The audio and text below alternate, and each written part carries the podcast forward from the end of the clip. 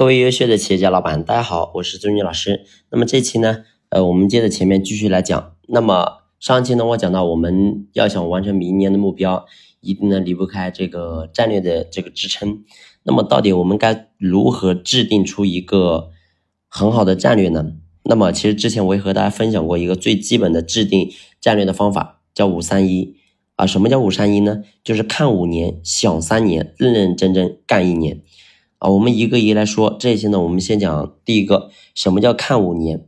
啊，就是五年之后这个世界的变化啊，会变得怎么样啊？所以我们要有一些大的一些啊一些想法啊，跟一些普遍的一些认知要去打开啊。你比如说像嗯基建对吧？那么过去的基础建设呢是修桥、修铁路、修高铁。那么现在基建呢都是什么？就是你比如万物互联啊啊互联项目啊啊等等，这些都是基础设施。那么这些到底五年之后会有怎么样的变化呢？啊，这些我们思考。你比如说再说新消费人群，对吧？这人群消费都不一样了啊。你比如说这个啊银发经济啊，什么叫银发经济呢？就是说白就白头发嘛啊。中国现在已经步入一个老人老老龄化的一个社会了，呃。现在呢，中国的这个人口老龄化越来越严重，所以慢慢的这个银发经济来了，也就是说，这个退休这些人，对吧，越来越多，手里又有钱又有闲，那么这些人的经济，你到底该怎么样去收获呢？对吧？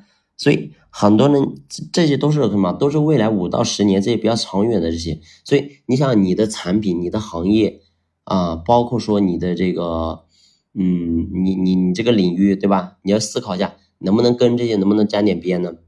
啊，或者说你现在所在这个领域，你现在所在这个市场，啊，未来啊五到十年，对吧？看五年这些，你你能不能看出点什么端倪，对吧？你要去猜测的，要要要看的啊。那当然，你你不是盲目去猜啊，你要去透过各种数据去分析，对不对？啊，就像我刚才讲的啊，我刚讲的这个银发经济，对吧？那银银发经济这数据已经很明显了，对吧？中国的老龄化严重，越来越严重，这个是有数据做支撑的呀。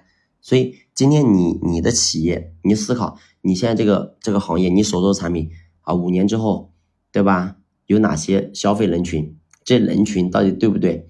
啊，你要你这个这个没有人能代替你啊，只有你自己去思考，对吧？所以可以就多去看看我们的这些像政府规划呀，啊，人口普查报告啊，甚至新闻联播，对吧？还可以多跟我们的同行专家。